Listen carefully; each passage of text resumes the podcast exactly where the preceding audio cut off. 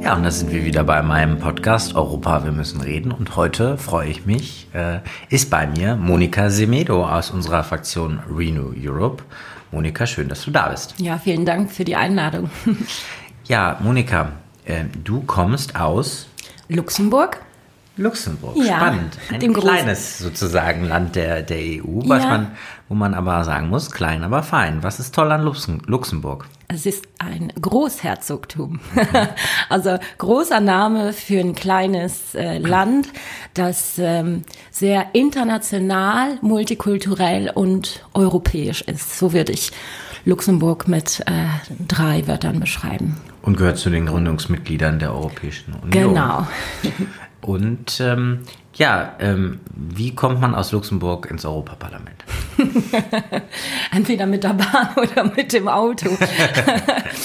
ähm, äh, nein, also ja, mein, mein Werdegang, ich bin ja sozusagen eine Quereinsteigerin, mhm. äh, habe über 20 Jahre lang als Moderatorin und später auch als äh, Journalistin für RTL Luxemburg, den Fernsehsender, gearbeitet und habe äh, aber gleichzeitig an der Uni Trier studiert. Mhm. Habe irgendwann gesagt, nach dem Abi, ich studiere und habe aber beides gemacht.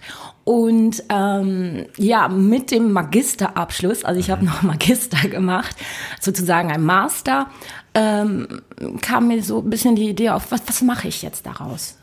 Ich wollte eigentlich nur das Diplom haben, damit ich frei bin, mhm. frei zu entscheiden, was ich irgendwann mal was machen genau will. hast du studiert? Politikwissenschaft mhm. als Hauptfach, äh, Spanisch und russische Literatur als äh, Nebenfächer. Oh. das ist ein Batzen. Ja. da. Und ähm, ja, mit dem, als ich das Diplom in der Hand hielt, hat sich da in mir irgendwas ja, bewegt, hat mhm. mich was berührt. Und ich habe mich auch schon immer sehr sozial engagiert für Fairtrade und SOS äh, Kinderdörfer weltweit und ähm, auch mit einer Reise nach auf die Kapverden, mhm. wo ich ursprünglich, also meine Eltern äh, herkomme und nach Guinea Conakry, mhm. habe ich gemerkt, dass man mit kleinen Ideen, mhm. mit kleinen Initiativen manchmal sehr Großes bewirken kann und Leute, Menschen aus der Armut herausnehmen kann. Wenn sie Bildung haben, können sie sich ihre Zukunft selber, selber aufbauen. Und ja, so diese Idee, die schwirrte dann zwei Jahre in meinem Kopf und ähm, aber ich wollte eigentlich nie in die Politik gehen. Ich ja. wollte das vermeiden. Nur dann, ähm, weil der Premierminister, ich kenne den jetzt, mhm. ähm, Xavier Büttel, äh, schon 15 Jahre, mhm. der hat das so am Rande mitbekommen und hat mich dann angerufen und ich habe noch gezögert am Anfang, weil es hieß, äh, Frau Semedo, wenn Sie in die Politik gehen wollen, das machen ein paar Journalisten in Luxemburg, dürfen Sie nicht mehr beim Fernsehen arbeiten. Mhm. Und das muss man sich gut überlegen. Ja. Ich wollte es aber dann irgendwie machen, habe äh, Rücksprache mit meiner Familie und meinen engsten Freunden äh, gehalten und mich dann entschieden zu gehen und äh, für den Wahlkampf, den nationalen Wahlkampf 2018 anzutreten. Da hat es aber nicht sofort geklappt, aber es war für mich okay so, weil es war mhm. eine schöne Erfahrung. Einfach mal, ich gehe gerne auf die Leute zu. Die Leute gingen natürlich auch auf mich zu, weil sie mich aus dem Fernsehen kannten. Also wir müssen das für so ein bisschen für die deutschen äh, Zuhörer ja ähm, RTL Luxemburg ist quasi dann so, wie muss man sich das vorstellen? Du hast quasi das Heute-Journal moderiert oder so in die Richtung oder die Tagesschau oder mm, so ungefähr? Ich würde sagen, wie explosiv, nur das Programm ist nur zwei Stunden lang. Okay. Davon habe ich eine Stunde moderiert. Das okay. war äh, eine Talkshow, eine ah, Live-Talkshow, also mit, mit zwei Gästen zum Beispiel. Mhm. Bisschen à la Markus Lanz. Ah, so. Diese, Und, also du warst dann quasi ein Magazin, ja. die Luxemburger Markus Lanz. ja. Okay, dann kann so man sich sagen. das vorstellen. So, und jetzt stelle ich mir Markus Lanz vor, wie er ins Europäische Parlament hinein stolpert. Aber du hast das natürlich viel eleganter und gemacht. Und ähm, wie ist es dann jetzt hier? Und wie ist da der Unterschied vielleicht auch zu deinem vorigen Beruf? Also schon alleine der Wahlkampf äh, war ein Genuss, mhm. äh, auch mal durch das ganze Land äh, zu reisen und nicht nur äh, Menschen aus der Partei äh, zu treffen, sondern auch ja auf Feste zu gehen, äh, auf der Straße den Leuten zuzuhören. Ich liebe das. Mhm. Ich liebe das. Und äh, dass es geklappt hat, konnte ich nicht erahnen am Anfang, aber Gott sei Dank, er hat mir in Luxemburg das Vertrauen ausgesprochen. Und der erste Tag, ich habe es auch mal äh, in einem Zeitungsinterview so be ähm, beschrieben, es war für mich wie der erste Tag auf dem Gymnasium. Man du kommst in, in, die große Stadt sozusagen, mhm. weil in Luxemburg geht man auch äh, sehr oft in Luxemburg Stadt dann mhm. ähm, aufs Gymnasium. Und sowas bei mir auf jeden Fall. Ich sehe das Gebäude, weiß nicht wohin, okay. verlaufe mich, ich gucke mir die Menschen an, ich äh, kenne so gut wie keinen, äh, sag links und rechts Hallo, weil das macht man so, mhm. auch in Luxemburg. Und dann sitzt du in deiner Klasse, sozusagen äh, im Renew Group Meeting. Mhm. Ähm, guckst auf die Bank link, ne, links neben dir, rechts neben dir, sagst Hallo, stellst dich vor, aber du weißt gar nicht so, wie sind die anderen. Ja. Und dann gibt's auch den Lehrer, äh, das ist bei uns dann Dacian äh, Siolos, ne, der, der, der Chair. Fraktionsvorsitzende, genau. genau. Und ähm, du lernst den mal kennen und dann so langsam lernst du auch deine Klassen kennen, aber auch Leute aus anderen Klassen. Und das, das ist einfach ja, dann den, auf dem Gymnasium. Dann den anderen jungen Schuljungen, der dann in der Reihe vor dir sitzt. Genau. Genau. der Körner. Aber Und das ist spannend. Das ist einfach genau. spannend, weil man das, man hat das ja nicht weil so oft wir auch Leben, so ein bisschen ne? unterschiedlicher sind. Ja, ja, ich sag mal, ich kenne das ja aus einem, ich komme ja aus einem nationalen Parlament schon, beziehungsweise aus dem ähm, Landtag ja. ja in Nordrhein-Westfalen. Und da kennt man ja so eigentlich so seine Pappenheimer, die dann in der FDP quasi für die FDP kennt man ja alle schon. Ja. Und hier kommt man so ein bisschen zusammen und muss erstmal über raus, rausfinden, wie tickt denn der alle? Also erstmal kennt man sie alle nicht, äh, ja. nicht alle und dann muss man auch rausfinden, wie tickt denn hier wer, ja, also persönlich, aber auch politisch, ja. Genau, genau. Und man tickt auch nicht immer komplett gleich, weil nee. dann doch auch nationale Unterschiede es gibt, sozusagen. Was mhm. ist denn zum Beispiel besonders für einen Luxemburger oder eine Luxemburgerin luxemburgerische, luxemburgische, würde, würde man das so sagen? luxemburgische Abgeordnete besonders relevant, wo du sagen würdest, boah, da, da war, habe ich das erstmal anders gesehen, vielleicht als andere das sehen würden. Oh, das hängt aber auch wirklich vom Politikbereich ab, ne? vom mhm. Politikfeld. Ähm, Vielleicht noch dazu, dein Politikfeld, das wurde, glaube ich, eben schon so ein bisschen aus deiner Motivation für die Politik auch äh, klar, mhm. ist die Sozialpolitik, aber so eine sehr, wenn ich das richtig verstehe, stark auf Bildung, auf, Hilfe zur Selbsthilfe fokussiert, ja. also so ein klarer liberaler Gedanke, auch Aufstieg, ja, ja. Ähm, auch so ein bisschen aus deiner eigenen ähm, ja, Lebensgeschichte heraus. Genau, genau. Wie engagierst du dich da im Europäischen Parlament für? Ähm, also vielleicht auch zu kurzen Erläuterung für die Zuhörer. Also meine Eltern äh, sind in den 70ern von mhm. den Kapverden, äh, das ist eine Inselgruppe in Westafrika, mhm. äh, nach Luxemburg äh, emigriert und äh, mein Vater ist sehr früh gestorben mhm. ähm, und meine Mutter hat ihre fünf Töchter ganz alleine mit dem Gehalt einer Putzfrau äh, großgezogen und ich bewundere sie mhm. daher und Wahnsinn, ja. weil sie auch diese Kraft äh, hatte, nie aufzugeben. Und das Ziel war natürlich, dass es ihren Kindern besser mhm. gehen sollte. Und diese Chance haben wir alle bekommen, haben alle einen Abschluss. Ich hatte Lehrer, besonders eine, äh, die sehr engagiert war, auch an der Uni, mhm. einen Professor, der sehr engagiert war, der auf mich eingegangen ist und mich motiviert hat, Frau Semedo, Sie schaffen das, machen Sie die Zwischenprüfung, danach wird es ein Genuss für Sie. Und hm. ich denke, ja, es war hart, aber es hat Spaß gemacht, er hatte recht. Ähm, und ich denke, diese Möglichkeit sollte jeder bekommen, wenn, mhm. wenn man eine gute Bildung oder Ausbildung genießt, hat man später auch einen guten Job und ein gutes mhm. Leben. Und es ist nicht so überall in Europa, in der EU. Und daran will ich arbeiten. Deshalb ist Bildung, Zugang zu Bildung und Weiterbildung mir sehr wichtig. Mhm. Ähm, aber auch äh, zum Beispiel äh, der Mindestlohn mhm. ist ja ein großes Thema, war auch bei der Demokratischen Partei, also bei meiner Partei, während dem Wahlkampfthema, weil ich das auch aus der persönlichen Erfahrung kenne. Wenn man acht Stunden arbeitet, und meistens ist es ja harte Arbeit, mhm. körperliche mhm. Arbeit, soll man auch äh, dementsprechend äh, fair bezahlt werden. Mhm. Und das soll auch überall in der EU gelten und äh, Leute auch motivieren, arbeiten zu gehen, mhm. wenn man davon leben kann. Und äh, das sind so meine äh, großen äh, Prioritäten. Ähm, ich hatte jetzt eine, ich weiß nicht, wie man es auf Deutsch sagt, in Kult, also dem Ausschuss äh, für, für Kultur, Bildung, Bildung. Jugend und, mhm. und Sport, hatte ich eine Opinion, also eine, wie sagt man das? Ja, eine, kann man schon sagen, eine Opinion. Also das heißt, du hast quasi einen Bericht geschrieben zu genau. einem Bericht in einem anderen Ausschuss. Das heißt, genau. vielleicht das können wir wirklich einmal erklären. Das heißt, mhm. in einem Ausschuss wird etwas behandelt. Ja. Aber der andere Ausschuss hat schon irgendwie mit da zu tun. Genau. Und deswegen schreibt der nochmal eine Meinung, wie er das sozusagen sieht. Mhm.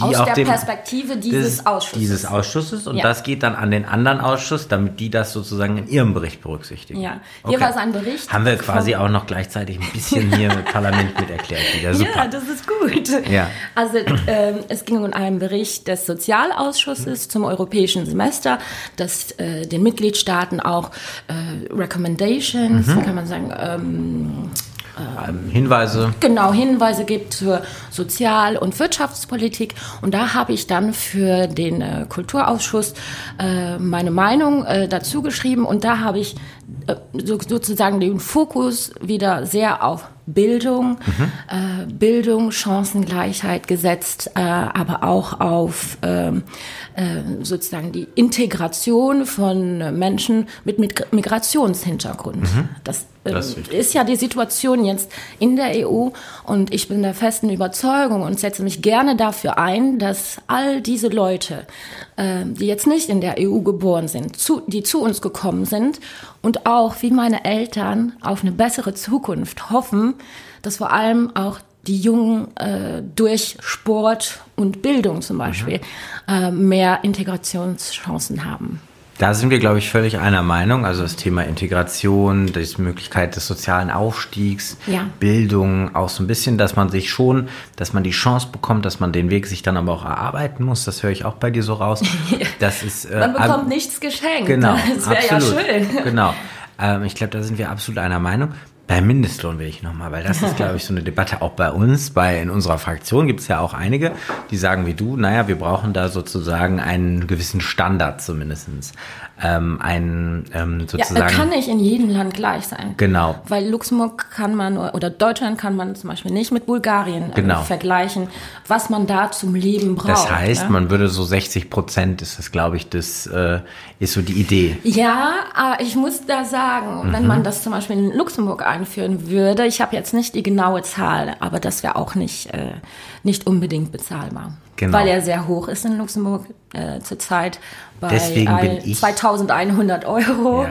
Und äh, deshalb ist so eine, eine pauschale Berechnung eigentlich nicht möglich. Der äh, zuständige äh, Kommissar mhm. Nicolas Schmidt, denke ich, ist als Luxemburger sich dessen auch bewusst, mhm. äh, dass es viele Extreme gibt. Ja. Aber dort, ja, wo und es auch ein bisschen andere gibt, und auch ein bisschen andere Systeme ja teilweise. Also ja, wir haben natürlich bei den Sozialsystemen ganz andere Systeme. Also zum Beispiel, es würde ja niemand sagen, boah, die Skandinavier, die sind ja so unsozial, weil da ist der Nein. Sozialstaat eigentlich besonders stark ausgerichtet. Ja. Die sagen aber, wir haben bei uns einen starken Sozialstaat und wir haben starke Sozialpartner, also mhm. die Gewerkschaften und die Arbeitgeber. Und das handeln die bei uns aus. Und das wollen wir uns nicht von der EU kaputt machen lassen, dass die da was vorgibt. Mhm. So ähnlich ja. ein bisschen ist es in Deutschland. Da haben wir eigentlich auch eine klassisch, eine starke Sozialpartnerschaft. Plus wir haben natürlich beispielsweise ne, über Hartz IV, also wir haben ja sozusagen, also bei uns kriegt ja jeder der sich arbeitslos meldet, das Geld. Wir müssen gucken, wie schafft man es effektiver, das in, in den. Ja, in aber den hier geht es ja um den, um, um den Mindestlohn. Den mhm. habt ihr in Deutschland ja auch nach vielen genau. Streitigkeiten ähm, eingeführt. Es ist einfach. Aber du würdest schon sagen, du würdest schon sagen, das wollte ich nur so. Mhm. Das heißt, wir müssen doch bei der Sozialpolitik die Unterschiedlichkeit auch in der Europäischen Union betrachten. Ja. Aber wir dürfen auch nicht zulassen, dass es ein totales äh, sozusagen Gefälle irgendwie gibt. Es ähm, sollte kein Sozialdumping erlaubt sein. Mhm. Und äh, wenn man jetzt keine flächendeckende Tarifverträge hat, mhm. ähm, also ich, ich kann nur sagen, egal ob, äh, wie sagt man, ob ein, ein Lehrer, eine Putzfrau, äh, wer auch immer arbeitet, äh, acht Stunden sollte dafür auch gerecht entlohnt werden. Und dann heißt es nicht, dass der eine für die Arbeit äh, vielleicht einen gerechteren Lohn kriegt als mhm. der andere. Ja. Das ist diese, diese Möglichkeit von Willkür. Und äh, insbesondere auch mit der Zuwanderung mhm. äh, ist die Gefahr groß, dass es in manchen Ländern, Städten, äh, äh, wie sagt man, ähm, Bereichen, ja, Sektoren, äh, Sektoren genau. genau, dass es da dazu kommen könnte. Und das müssen wir verhindern. Mhm. Und äh, deshalb stehe ich ein für einen Mindestlohn. Gut, da, da, diskutieren wir über die Wege nochmal. Aber das ist, glaube ich, ja schön, das auch wird, mal zu wird, sehen. Das wird noch eine super das, Diskussion. Ja, das wird eine. also ich, das kann man also, vielleicht unseren äh, den, den Hörern sozusagen auch mal sagen. Ja. Das Interessante ist, wir sind in einer Fraktion. Äh, wir sehen das zum Beispiel in der Frage auch ein bisschen unterschiedlich. Das ja. ist auch, sind viele in der Fraktion. Und das ist das Interessante hier in Europa. Ja, man hat nicht nur die Fraktionsmeinung, man musste auch diskutieren, man musste auch wieder einen Kompromiss suchen. Ja, in anderen Fraktionen wird das wiederum anders gesehen. Und man geht nicht schon so von vornherein, ich sag mal, die deutsche Diskussion, da ist immer irgendwie CDU, FDP gegen Mindestlohn, die anderen für Mindestlohn. Wenn du da gesagt hättest Mindestlohn, dann sagen alle, oh, oh, oh was sagt die hier? ähm, nur das kann man hier gar nicht so machen, weil man, weil das auch unterschiedlich gesehen wird.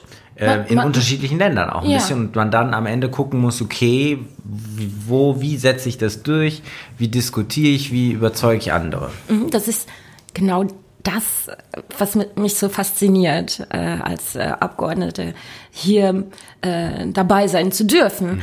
Ähm, man hat ähm, die persönliche Meinung und Erfahrung. Man hat natürlich dann auch äh, sozusagen die, die Meinung äh, der, der Partei auf mhm. nationaler Ebene. Dann gibt es dann irgendwann einen Kompromiss eventuell in der Fraktion, aber dann muss man nochmal Kompromisse mit anderen finden. Und mhm. jeder bringt auch dieses, ja, diese nationale äh, Perspektive aus seinem Mitgliedsstaat äh, mit ein. Aber mhm. das ist ja genau das Spannende, zuzuhören wenn es um verschiedene Themen geht, ähm, bist du mit dem äh, MEP aus der einen, aus dem einen Land vielleicht auf einer Linie und genau. bei einem genau. anderen Thema wieder mit einem anderen. Aber genau das ist, äh, glaube ich, das Spannende. Und was wir ja nie vergessen dürfen, ist, dass wir uns ja zusammensetzen und uns austauschen und Lösungen finden wollen für die Europäische Union. Mhm. Dass es jedem äh, in der Europäischen Union genau. gut geht und besser geht. Dieses Ziel äh, haben wir ja immer noch, immer noch vor Augen. Ne? Aber bis, da, bis man da hinkommt, äh, ist es auch sehr spannend. Aber lass uns noch ein anderes Thema ansprechen, wo, wo ich dich, glaube ich, das erste Mal so richtig wahrgenommen habe. okay. Da ging es nämlich um, oder zumindest inhaltlich, da ging es nämlich um Steuer.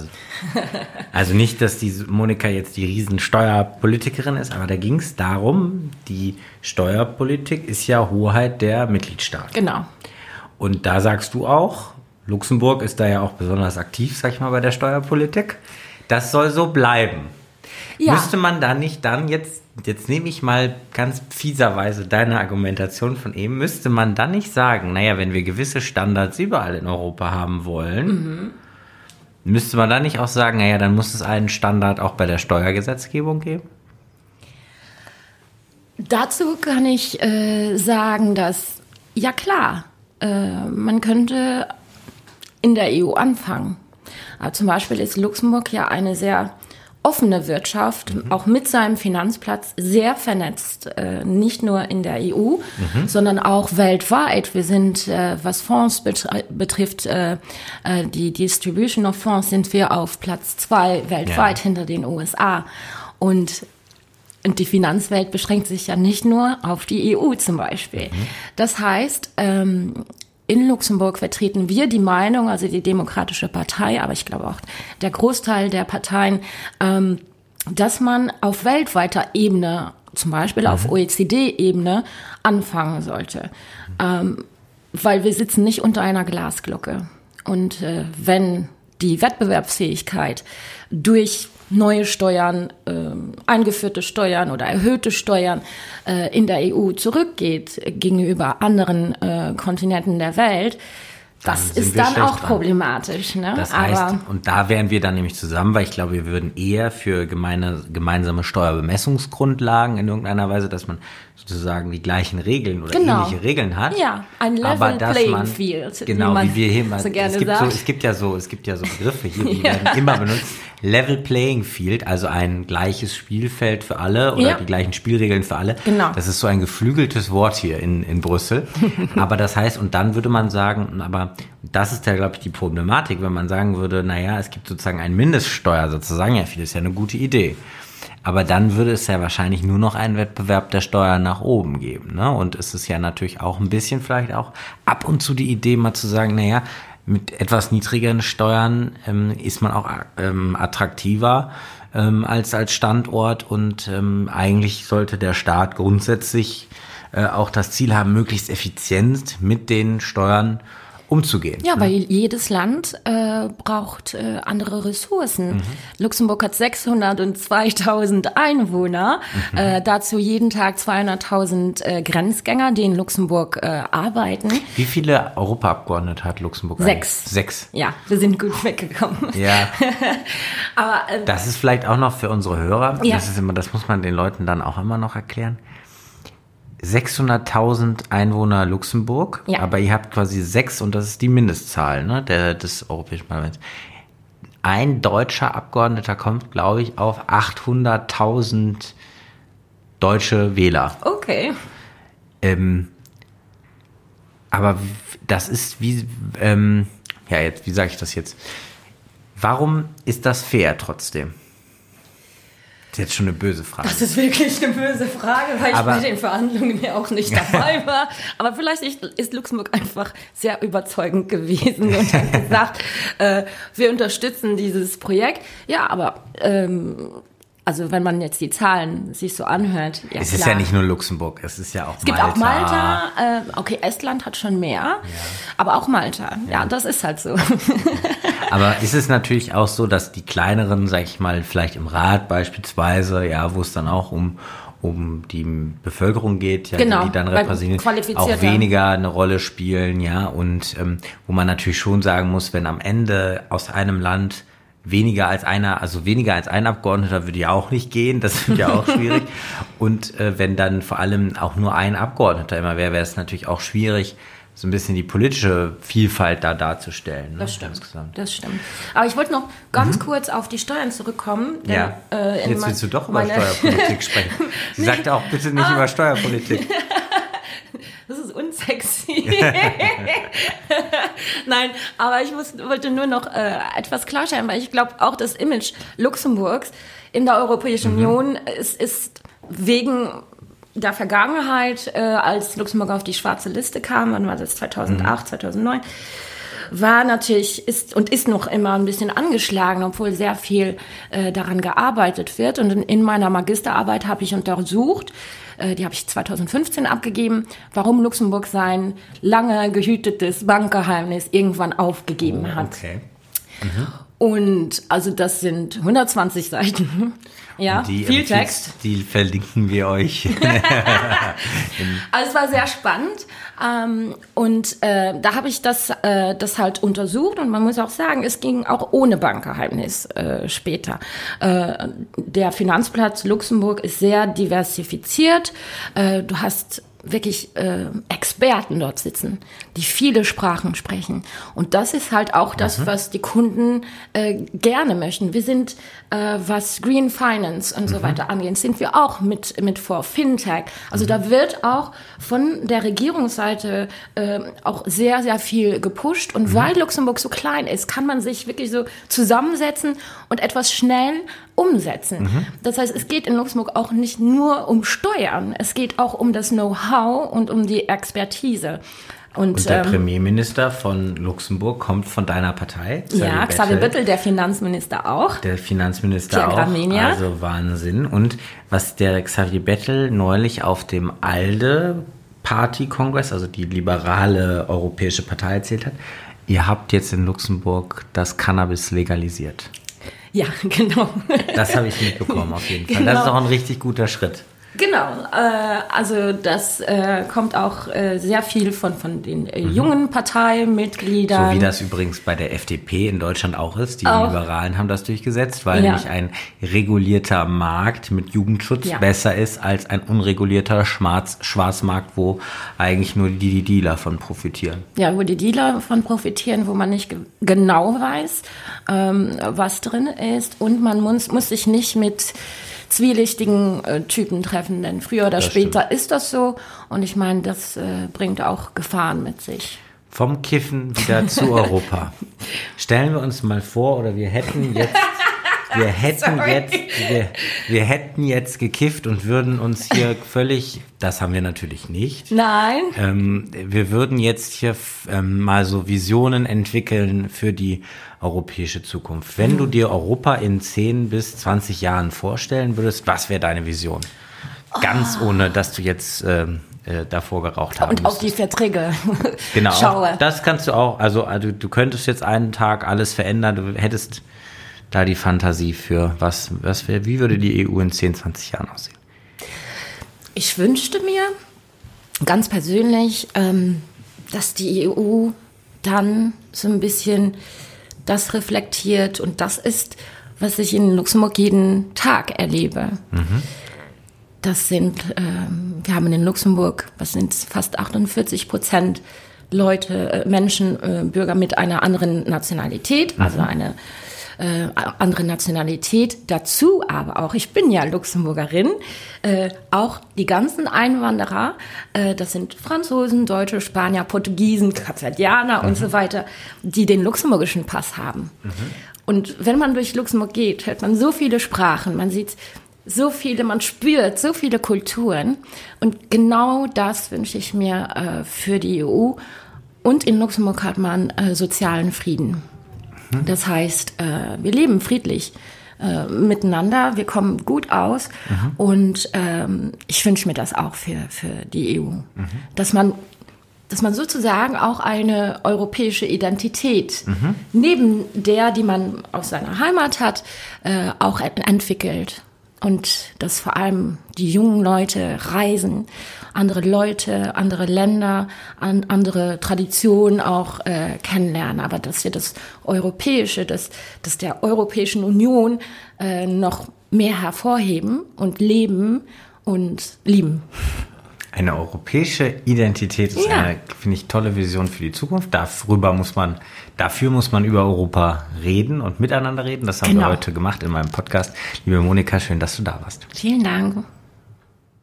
So, ich hoffe, der Podcast hat euch heute wieder gefallen. Wenn ja, dann lasst doch einfach eine gute Bewertung da, teilt den Podcast mit Freunden oder schreibt mir Feedback in die Kommentare.